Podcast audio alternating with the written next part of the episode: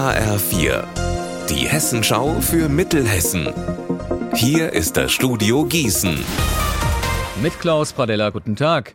Die Philipps-Universität in Marburg ist in den letzten Jahren schon häufiger wegen umstrittener Tierversuche in die Kritik geraten. Jetzt hat der Verein Ärzte gegen Tierversuche die Uni für einen Negativpreis nominiert. Konkret wegen Versuchen an lebenden Affen. Mit dem Preis Herz aus Stein 2023 soll auf besonders grausame und absurde Tierversuche aufmerksam gemacht werden.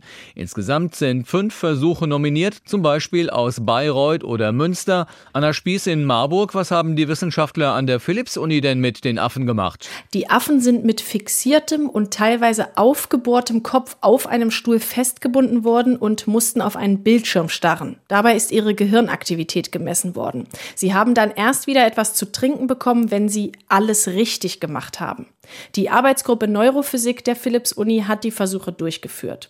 Die wissenschaftlichen Mitarbeitenden des Vereins sagen, die Philipps-Universität hätte den Preis verdient, denn die Versuche seien nicht nur grausam, sondern auch unnötig. Sie sind nämlich parallel dazu an freiwilligen menschlichen Teilnehmern durchgeführt worden.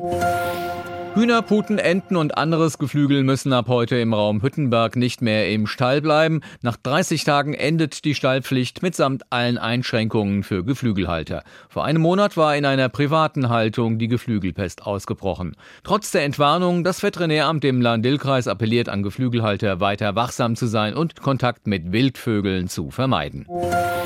Es ist fast schon eine endlose Geschichte, die Wasserstoffzüge im Taunus. Seit Monaten gibt es zwischen Frankfurt, Bad Homburg und Brandoberndorf Ärger um die nicht so richtig funktionierenden Züge. Heute nun startete ein neuer Versuch. Marie-Kathrin Fromm, hat es denn nun heute geklappt? Also die Wasserstoffzüge sind planmäßig gefahren, meist sogar pünktlich, aber grundsätzlich verlässt man sich noch nicht auf die. Von zehn neuen Zügen sind heute nur vier im Einsatz wegen technischer Probleme. Deshalb sind weiterhin zusätzlich alte Dieselzüge auf der Strecke unterwegs, abwechselnd mit den Wasserstoffzügen und auch noch Ersatzbusse, um sicherzugehen, dass die Fahrgäste auch wirklich ans Ziel kommen.